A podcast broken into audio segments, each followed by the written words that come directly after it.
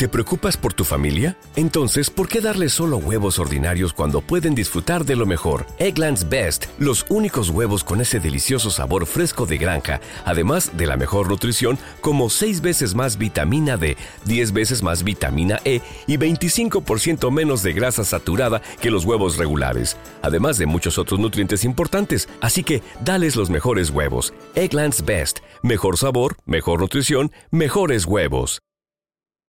Radio Censura, vulgarmente.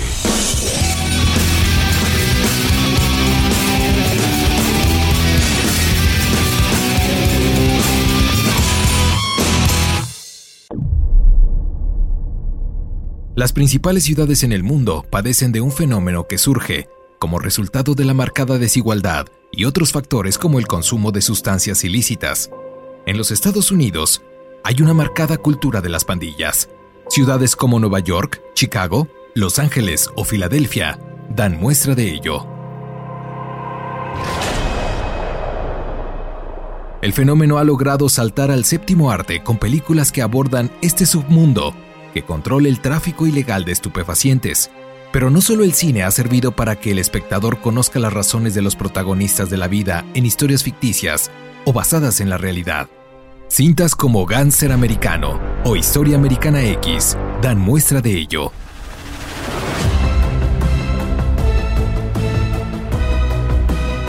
La música también ha sido un medio que no solo ha servido como referenciador, sino como un instrumento para la propagación del estereotipo del pandillero. Dando paso al gangster rap, un subgénero del hip hop que se caracteriza por narrar en su lírica el estilo de vida violento de la juventud de las zonas menos favorecidas de la ciudad. Gangsta, por supuesto, viene de la palabra gangster. El género surgió hacia mediados de los años 80 en los Estados Unidos, de la mano de raperos como Schoolie D y Ice-T, y fue popularizado en la última parte de la década por grupos como NWA. A pesar de ser una expresión artística, este estilo de música ha causado un sinnúmero de enfrentamientos entre pandillas. Ese mainstream de alcance planetario es el espacio de disputa que engendró la rivalidad entre las costas este y oeste, y solo una de las causas de muerte de los dos mártires más visibles del género, Notorious B.I.G. y Tupac.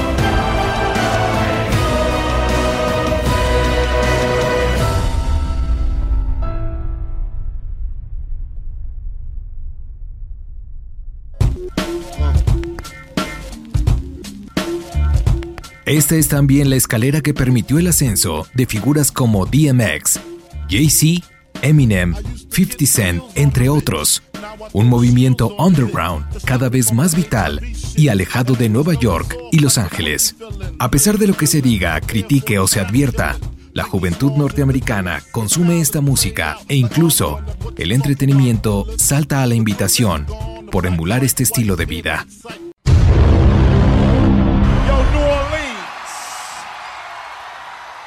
When I look around, you know what I see?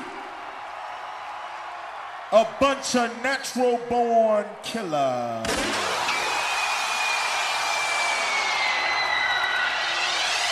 Come on.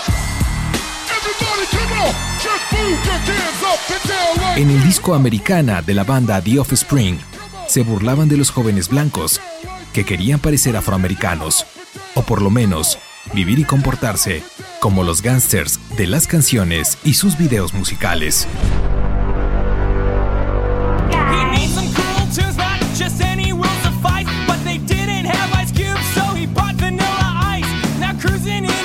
Años más tarde, Eminem, un joven blanco de Detroit, se convertiría en el rapero más popular en el mundo.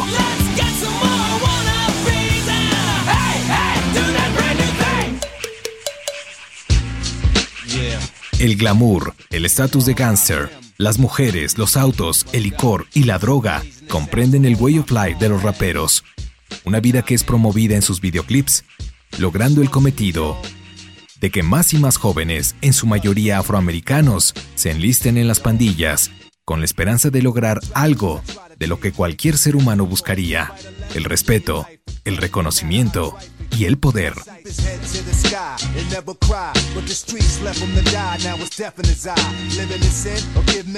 Hoy se sabe que estas estructuras en las calles benefician al sistema, ya que dichos grupos de pandilleros son los responsables de la venta de estupefacientes, además de que son parte de los consumidores de la misma y de la compra legal de armas, de la que buena parte de la economía de los Estados Unidos está formada.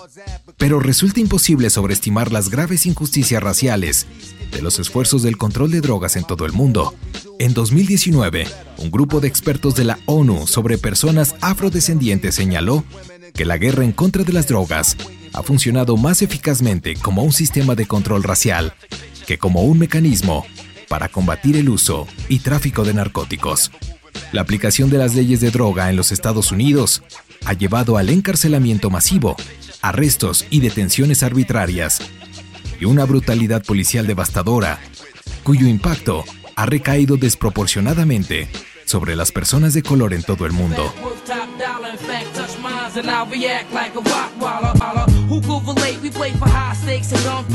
Toda esta represión ha tratado sin conseguirlo de eliminar el tráfico ilegal de drogas. Sin embargo, año tras año, los propios datos de la ONU muestran un mercado global cada vez mayor, diversificado y robusto. En los Estados Unidos, las personas de raza afroamericana son encarceladas a un ritmo cinco veces mayor que las personas blancas, con casi la mitad de condenados por delitos relacionados con las drogas. En Reino Unido, las personas de raza negra son ocho veces más propensos a ser detenidos y registrados que las blancas, mientras que en Río de Janeiro, en Brasil, el 80% de las personas asesinadas por la policía son de raza negra. El impacto de estas políticas y prácticas policiales racistas sobre las comunidades indígenas, lamentablemente, ha recibido poca atención hasta la fecha.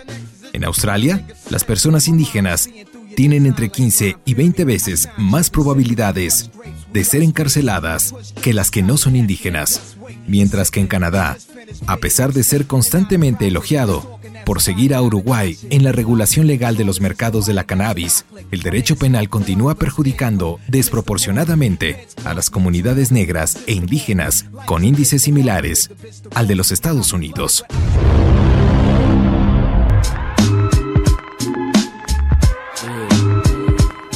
Si bien las políticas represivas de la droga han armado al Estado en contra de las comunidades de color, es lamentablemente crucial recordar que, en parte, fueron diseñadas precisamente con ese fin. En palabras llanas, la guerra en contra de las drogas en los Estados Unidos se basa también en el racismo. Radio Censura presenta con orgullo Julio y los Gansers del Paraíso. Los vestigios del colonialismo y el racismo permanecen integrados en el sistema de control de drogas de la ONU hasta el día de hoy. Estos han impregnado los argumentos a favor de la prohibición desde el principio y han reforzado el control de las drogas como un instrumento de represión y opresión. Los registros muestran que las sucesivas conferencias internacionales sobre política de drogas a principios del siglo XX fueron negociadas predominantemente por hombres blancos, quienes decidieron que las plantas psicoactivas que usaban las personas negras y de color deberían de estar prohibidas, al tiempo que bebían coñac y fumaban cigarrillos.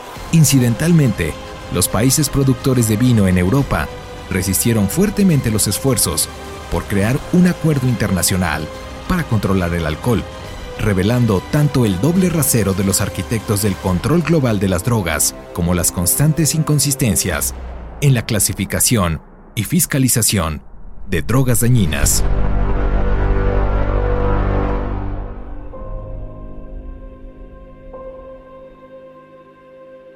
El informe de 20 páginas titulado Decades of Disparity, Drugs Arrest and Race in the United States, décadas de desigualdades, arrestos por drogas y raza en los Estados Unidos, señala que las personas adultas afroamericanas fueron arrestadas por delitos relacionados con las drogas en proporciones que son de 2.8 a 5.5 veces más altas que las registradas entre personas adultas de raza blanca desde 1980 hasta el año 2007 último año para el que existen datos estadísticos completos. Esto es aproximadamente uno de cada tres de los más de 25.4 millones de personas adultas arrestadas por cargos de drogas durante este periodo eran de origen afroamericano.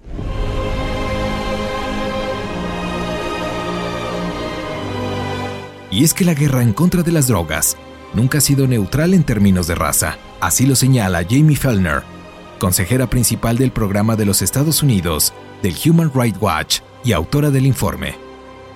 Si bien tanto las personas blancas como las negras usan y venden drogas, la mano dura de la ley es más propensa a caer sobre las personas de origen negro. El informe también señala que los arrestos por tenencia de drogas han excedido ampliamente los arrestos por venta de drogas todos los años desde 1980. De hecho, la proporción de arrestos por tenencia de drogas ha ido en aumento, llegando al 80% más del total de casos cada año desde 1999. La tenencia de marihuana representa una alta proporción de los arrestos por drogas. Desde el año 2000 al 2007, la proporción de todos los arrestos por drogas vinculados a la tenencia de marihuana variaron entre el 37.7 y el 42.1%. Este es el último de una serie de informes publicados por el Human Rights Watch sobre las violaciones de los derechos humanos, incluyendo casos de discriminación racial, en el marco de la guerra en contra de las drogas. Arrastrar a cientos de miles de personas a las comisarías todos los años en los Estados Unidos por tener un poco de marihuana o de piedra de cocaína, crack, en sus bolsillos, ha tenido un impacto muy limitado sobre el uso de las drogas, pero el estigma que acompaña a un arresto por drogas, especialmente cuando el arrestado es condenado, limita las posibilidades de empleo, educación y acceso a la vivienda. Una política de drogas más efectiva y menos destructiva debería priorizar el tratamiento, la educación y las inversiones sociales positivas en las comunidades pobres, por encima de los arrestos y el encarcelamiento.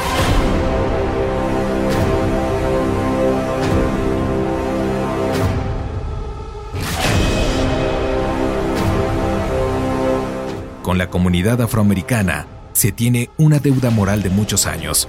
Recordemos que en la primera mitad del siglo pasado, apenas se gestaba la lucha por los derechos de los que, un siglo antes, eran vendidos como esclavos.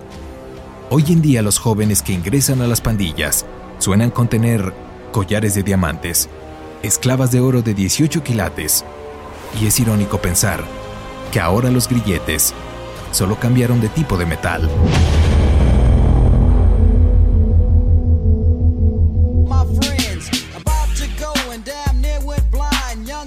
A mediados de los 80 en la presidencia de Ronald Reagan. El fenómeno del rap llegó al mainstream gracias a NWA, los cuales eran considerados los líderes de un movimiento de protesta contra los años de vejaciones sociales de las que fueron objeto.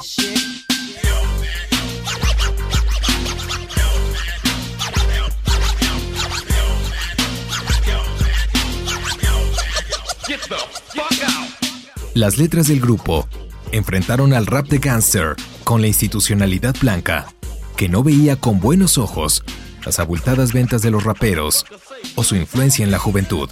El conflicto se hizo aún evidente cuando en 1991 se publicó el video de cuatro policías de Los Ángeles golpeando a Rodney King, un hombre afroamericano desarmado, abuso que dio carta abierta a dichos raperos para expresarse sobre la policía.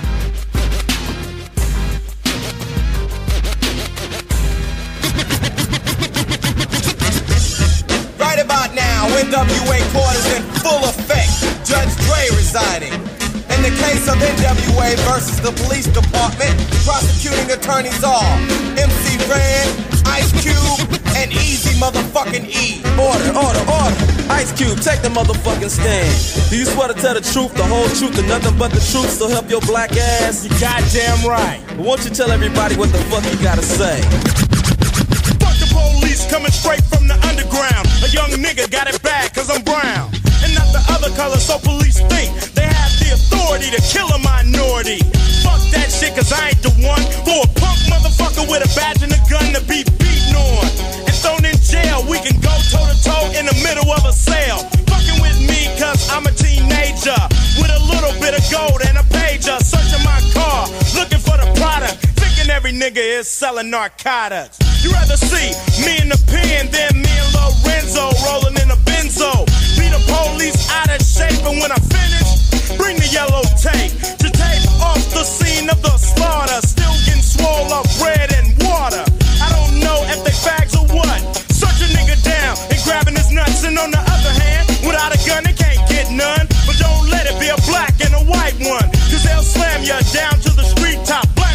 police showing out for the white cop. Ice Cube will swarm on any motherfucker in a blue uniform. Just cause I'm from the CPT, punk police are afraid of me, huh? A young nigga on the warpath, and when I finish, it's gonna be a bloodbath of cops dying in LA. Yo, Dre, I got something to say. Fuck the police. Fuck, fuck, fuck, fuck the police. Example of scene one. Oh shit. Now what the fuck you pull me over for? Cause I feel like it. Just sit your ass on the curb and shut the fuck up. Man, fuck this shit. Alright, smart ass, I'm taking your black ass to jail. MC Ren, will you please give your testimony to the jury about this fucked up incident? Fuck the police and Ren said it with authority. Because the niggas on the street is a majority of gang. It's with whoever I'm stepping. And a motherfucking weapon is kept in a stash spot for the so-called law. Wishing Ren was a nigga that they never saw. Lights start flashing behind me. But they're scared of a nigga, so they mace me to blind me. But that shit don't work, I just laugh. Because it gives them a hint not to step in my path. But police, I'm saying, fuck you, punk. Read my rights and shit, it's all junk. Pulling out a silly club, so you stand with a fake ass badge and a gun in your hand. It, punk, and I'ma fuck you up. Think you think I'ma kick your ass, but drop your gat and Red's gonna blast. I'm sneaky as fuck when it comes to crime. But I'ma smoke 'em now and not next time. Smoke any motherfucker that sweats me. Any asshole that threatens me. I'm a sniper with a hell of a scope. Taking out a cop or two. They can't cope with me. The motherfucking villain that's mad. With potential to get bad as fuck. So I'ma turn it around. Like that, but it all depends on the size of the gap. Taking out a police would make my day, but a nigga like Ren don't give a fuck to say. Fuck the police. Fuck, fuck, fuck the police. Fuck, fuck, fuck the police. Fuck, fuck, fuck the police. Yeah, man, what you need? Police, open up. We have a warrant for Easy's arrest.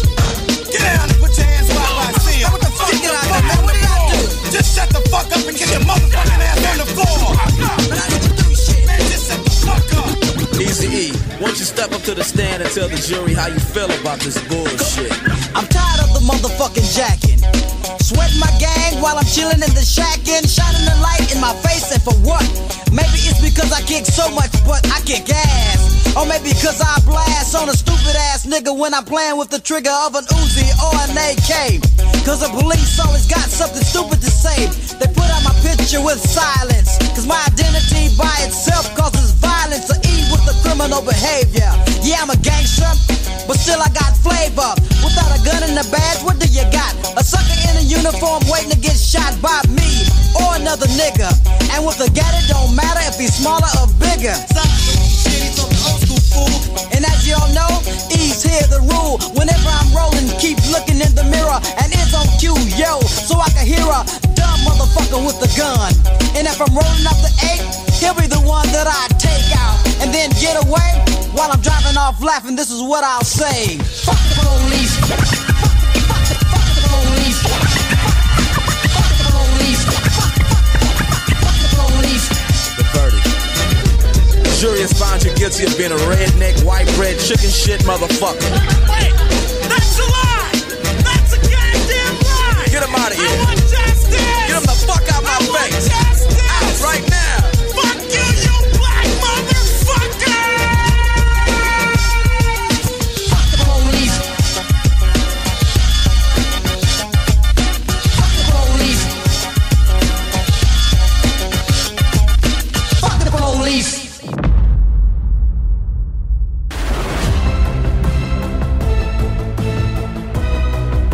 principios de los 80, la cocaína en polvo era la droga social por antonomasia de la élite, siendo aceptada como algo glamuroso dentro de la sociedad capitalista, símbolo de riqueza y estatus.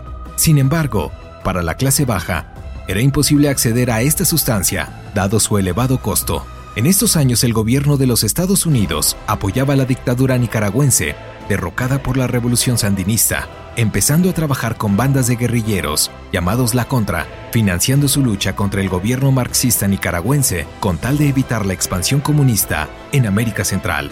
Debido a que el Congreso norteamericano estaba en desacuerdo con la financiación mediante dinero federal para el apoyo de estos guerrilleros, el gobierno de Reagan empezó a buscar fuentes alternativas de financiación a través de la venta ilegal de armas a Irán, mandando los beneficios para costear la guerra secreta e ilícita de los contras nicaragüenses, y estos al mismo tiempo hacían contrabando de cocaína hacia los Estados Unidos, contando con el apoyo, aparentemente, de las principales instituciones como la CIA. La administración de Reagan se hizo de la vista gorda con estas operaciones y logró que en un lapso de corto tiempo en los Estados Unidos contaran con una importación masiva de 63 toneladas de cocaína, la mayor en toda su historia, haciendo que entre 1982 y 1984 la importación de cocaína que llegaba a los Estados Unidos aumentase un 50%. A principios de los años 70, los neoyorquinos más acaudalados pagaban más de mil dólares la onza de cocaína. Diez años después, la producción y distribución se había vuelto tan eficaz que el precio por onza bajó apenas 100 dólares, unos 3 dólares el gramo.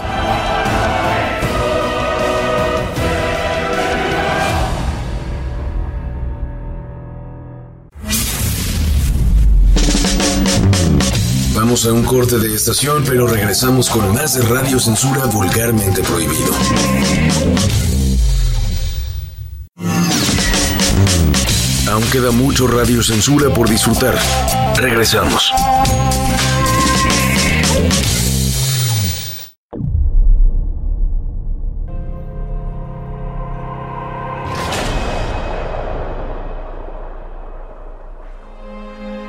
Este era el momento indicado para que una innovación química solucionara la saturación del mercado y aumentara la demanda de cocaína una vez más. Esta innovación consistía en mezclar cocaína en polvo con bicarbonato de sodio poniéndola a calentar, creando así un tipo de piedra que era fumada por pipa y cuyos efectos eran momentáneos y breves, y por ende, la adicción era químicamente mayor. Esto acabaría conociéndose como el crack.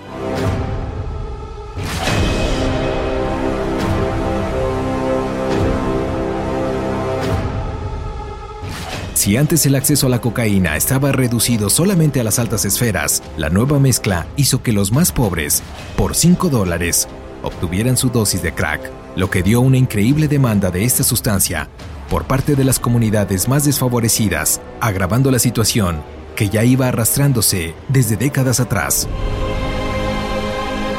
El tráfico de drogas en los guetos empezó a propagarse como una plaga puesto que esta economía sumergida y centrada en el crack, a diferencia de otras épocas en el cual el monopolio de la venta de drogas estaba controlado por la mafia, no necesitaba de intermediarios ni de la autorización de nadie. Esto dio por resultado que gran parte de los habitantes de las comunidades, la mayoría jóvenes, cansados de trabajos intermitentes, cobrando el salario mínimo de 3.3 dólares la hora, vieran en este negocio ilícito la manera de obtener dinero fácil para poder sobrevivir.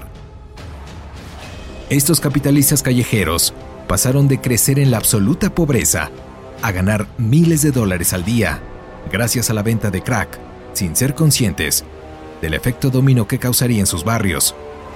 A medida de que el índice de consumo aumentaba, también lo hacía la codicia de sus dealers, lo que dio un incremento de la violencia a causa del poder y del control de territorios, siendo organizados en bandas callejeras armadas. Con el auge de la violencia se incrementaron el uso de armas, ya que los traficantes se lo podían permitir. Había una insensibilización hacia la muerte, nos estábamos matando unos a otros. El amigo con el que habías crecido, ahora, era tu enemigo de pandilla.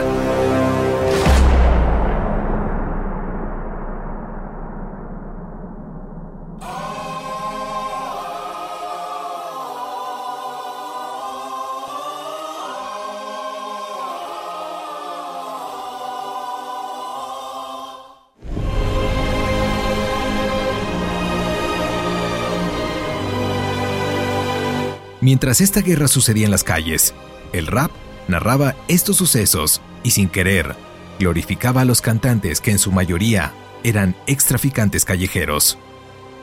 Pero también otros miembros de la comunidad afroamericana, como el grupo Boys to Men, pertenecían a la parte suave de cómo la raza negra también podía apoderarse de los charts en todo el mundo para demostrar su talento. Y es que, si lo pensamos detenidamente, a esta raza le debemos la invención de por lo menos tres de los géneros musicales más trascendentales de la humanidad, el blues, el rock y el rap.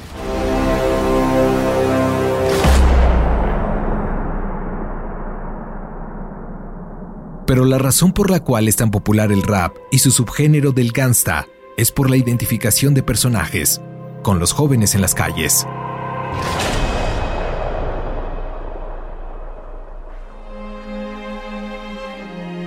La marginación y la desigualdad en todas las ciudades del planeta causan que sectores de la población elijan el camino de la delincuencia, la cual resuelve momentáneamente la necesidad de respeto y autorrealización que por la vía usual no podrían lograr. El fenómeno no solo se presenta en ciudades norteamericanas. En México la música banda, los corridos y las series que narran los lamentables acontecimientos de los grupos que quebrantan la ley han hecho que niños y jóvenes de todo tipo de extractos sociales quieran llegar a ser un personaje que lidere estos grupos criminales. Su principal motivo, como en los jóvenes del gueto norteamericano, son el dinero y el respeto.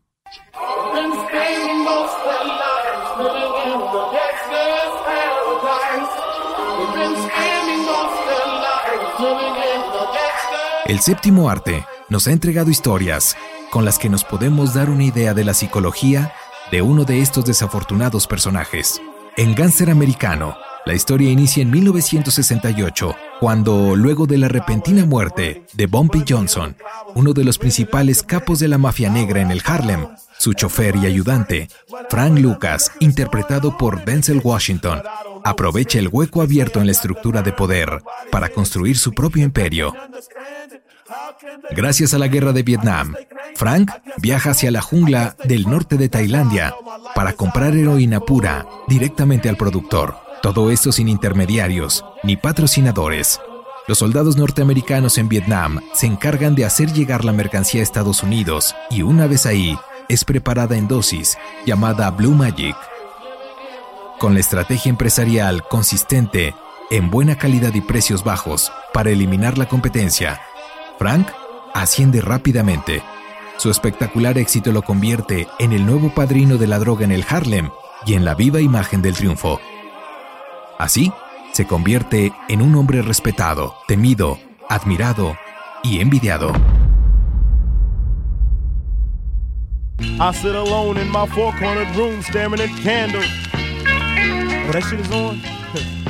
Let me drop some shit like this here. At night I can't sleep. I toss and turn. Candlesticks in the dark. Visions of bodies being burned. Four walls just staring at a nigga. I'm paranoid, sleeping with my finger on the trigger. My mother's always stressing I ain't living right. But I ain't going out without a fight.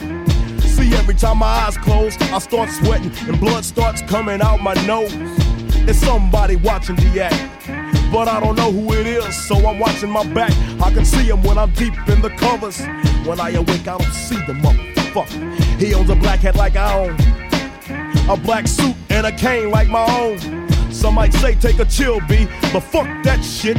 There's a nigga trying to kill me. I'm popping in the clip when the wind blows. Every 20 seconds got me peeping out my window. Investigating the joint for traps. Taking my telephone for taps. I'm staring at the woman on the corner. It's fucked up when your mind is playing tricks on you.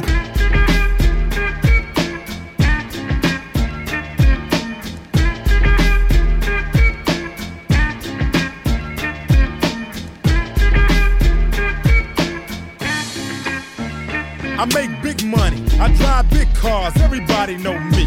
It's like I'm a movie star, but late at night, something ain't right. I feel I'm being tailed by the same sucker's headlights that move that I ran off the block? Or is it that nigga last week that I shot? Or is it the one I beat for $5,000? Thought he had cane, but it was gold, met a flower. Reached under my seat, grabbed I'm a popper for the suckers. Ain't no use to me lying. I was scared than a motherfucker. Put the left in the Popeyes and bail down quick. If it's going down, let's get this shit over with. Here they come, just like I figured. I got my hand on the motherfucking trigger. When I saw him, make your ass start giggling. Three blind, crippling, crazy senior citizens. I live by the swamp. I take my boys everywhere I go because I'm paranoid. I keep looking over my shoulder and peeping around corners. My mind is playing tricks on me.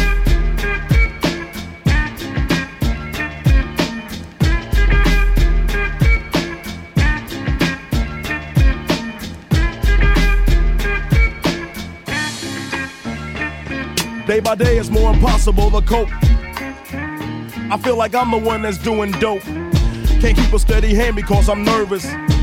Every Sunday morning, I'm in service, praying for forgiveness and trying to find an exit out the business. I know the Lord is looking at me, but yet and still it's hard for me to feel happy. I often drift when I drive, having fatal thoughts of suicide. Bang and get it over with. And then I'm worry free, but that's bullshit. I got a little boy to look after. And if I die, then my child will be a bastard. I had a woman down with me. But to me, it seemed like she was down to get me. She helped me out in this shit. But to me, she was just another bitch. Now she's back with her mother. Now I'm realizing that I love her. Now I'm feeling lonely. My mind is playing tricks on me.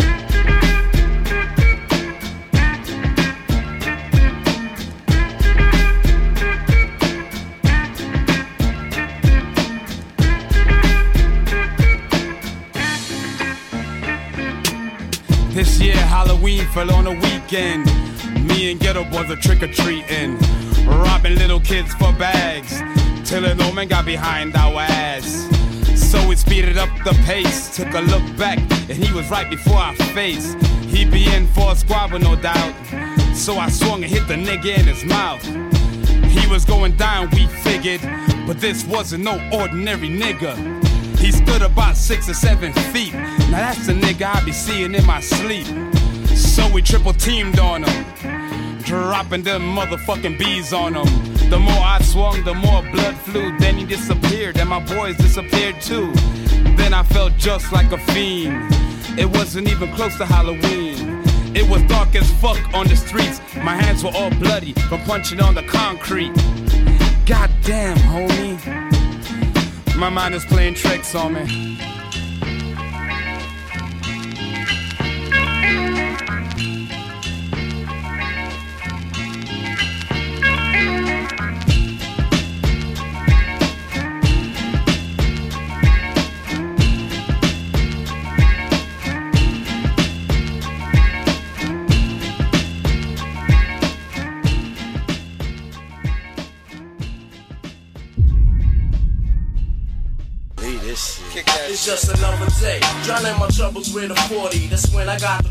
Hoy el Ganser Rap es un recurso más en la paleta de artistas como Kendrick Lamar, quien consagra en el disco Good Kid, Mad City en 2012 a narrar su adolescencia en Compton a la sombra de las pandillas. Este trabajo se centraría en analizar la función de la música rap, concretamente el gangsta, como la reivindicación cultural afroamericana, poniéndolo en contexto con los aspectos históricos y sus luchas sociales que lo engendraron.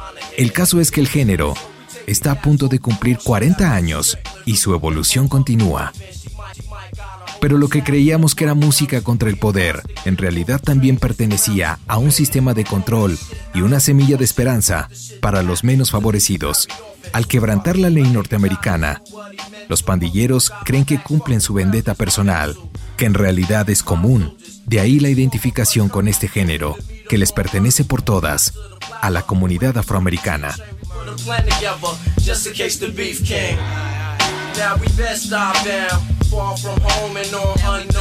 Los medios de comunicación y el cambio de gobierno en los noventas promovieron una reconciliación con la comunidad negra en los Estados Unidos, aunque esta era de forma y no de fondo.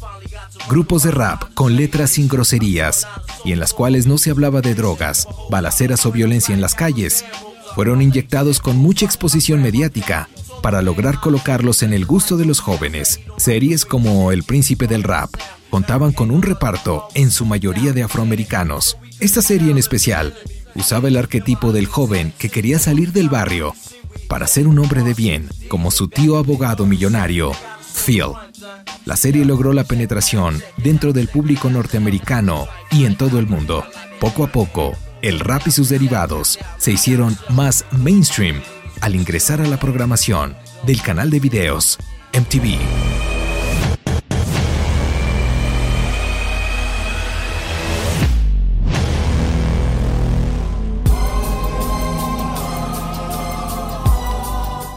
Pero en el año de 1995, una cinta que estaba en postproducción necesitaba un tema que la promoviera radialmente. La película era Mentes Peligrosas, protagonizada por Michelle Pfeiffer. El argumento de la cinta se centra principalmente en un grupo de estudiantes de secundaria de las profundidades del barrio, para poder capturar la sensación del pesimismo que es parte integral de crecer en un entorno así. Se le encomienda al rapero Julio realizar dicho tema. Julio pretende ilustrar los procesos mentales de un prototipo de gángster callejero. Entonces, y como era de esperarse, muchas de las palabras que aparecen en la canción se centran en el tipo de comportamiento violento y criminal en el que se basa este estilo de vida. Pero como tantas canciones clásicas de rap, esta también es una revaloración de un clásico. Para el tema que Julio realizaba, utilizó Past Time Paradise de Stevie Wonder.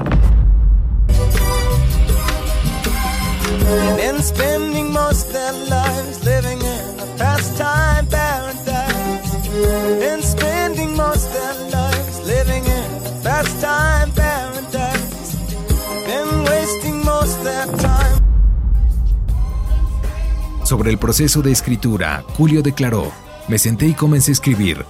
Escuchar la línea de bajo y la línea de coro y el gancho me abrió la mente. Mientras camino por el Valle de la Sombra de la Muerte, echo un vistazo a mi vida y veo que no queda nada. Así hice un freestyle que salió dentro de mí y la noté. Lo pensé por un minuto y continué. Luego escribí todo el resto de la canción sin parar, desde el primer verso hasta el tercero. Me gusta creer que fue una intervención divina. El título de la canción es Gangsta Paradise, el paraíso de los gangsta. Este sería en realidad un nombre alternativo para el gueto. El título es sarcástico, porque no hay nada en el contenido de la letra que apunte a la idea de que el gueto es agradable. Más bien el término paraíso, como se presenta en el título, es más o menos sinónimo de la palabra ideología. Es decir, esta canción representa el tipo de estilo de vida gangsta que los jóvenes realmente se esfuerzan por evitar o sobrevivir en las calles mezquinas. La canción contó con la aprobación de Stevie Wonder, el cual puso una sola condición para dejar usar el sampleo. No quiero que se use lenguaje obsceno. Julio entendió que esta pieza podría ser icónica para toda la comunidad. Un himno limpio. Y que la lírica bien pensada tuviera mayor impacto que las letras explícitas de sus antecesoras. El tema logró su cometido y rápidamente se convirtió en un icono para los afroamericanos. La canción se ha convertido en un pilar del crossover cultural entre los fanáticos del hip hop y una de las pocas canciones de la época que irrumpió en la corriente principal, más allá de cualquier tipo de noción boyerista. La canción alcanzó el número uno en los Estados Unidos, Irlanda, Reino Unido, Francia, Italia, Alemania, Suecia, Austria, Dinamarca, estableciendo un récord en Australia con 14 semanas en la cima. El sencillo fue la primera canción explícitamente de rap en vender más de un millón de copias. Y es que el rap antes de Gangsta Paradise era el soundtrack de una guerra entre pandillas. Esas pandillas estaban formadas por miembros de una sola comunidad, la cual para los intereses del sistema era conveniente dividir. El cantante Julio en Gangsta Paradise sintetiza un mensaje de reconciliación para su comunidad en tan solo cuatro minutos. Seguimos pasando la mayoría de nuestras vidas viviendo en el paraíso gánster. Dime por qué estamos tan ciegos para ver que a los que lastimamos somos tú y yo. A la memoria de Julio. Hasta aquí otro especial de Radio Censura. Mi nombre es Arturo Almanza. Nos escuchamos en el siguiente.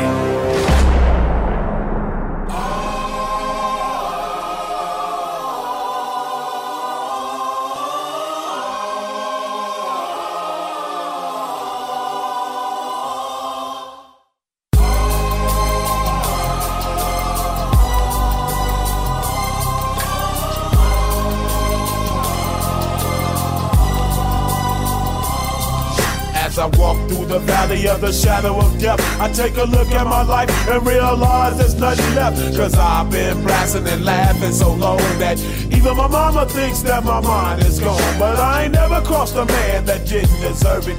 Me be treated like a punk, you know that's unheard of. You better watch how you're talking and where you're walking. Or you and your homies might be lying to chalk.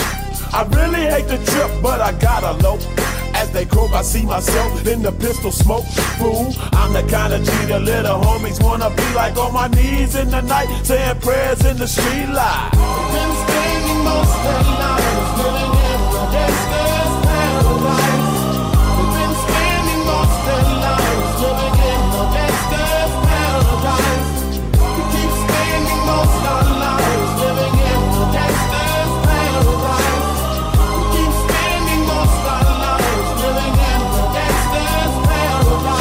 Look at the situation they got me facing.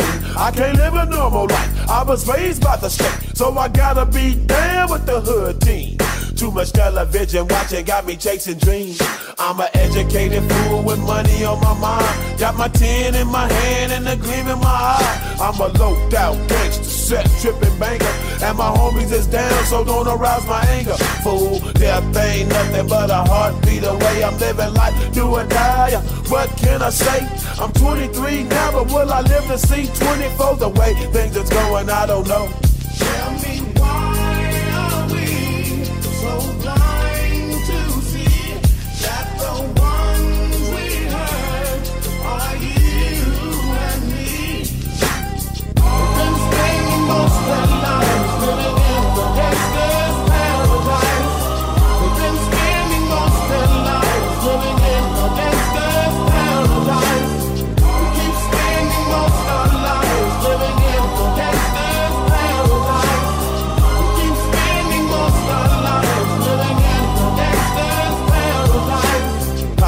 The money, money and the power. Minute after minute, hour after hour. Everybody's running, but half of them ain't looking what's going on in the kitchen. But I don't know what's cooking. They say I got to learn, but nobody's here to teach me. If they can't understand it, how can they reach me? I guess they can't, I guess they won't, I guess they front. That's why I know my life is out of luck, fool.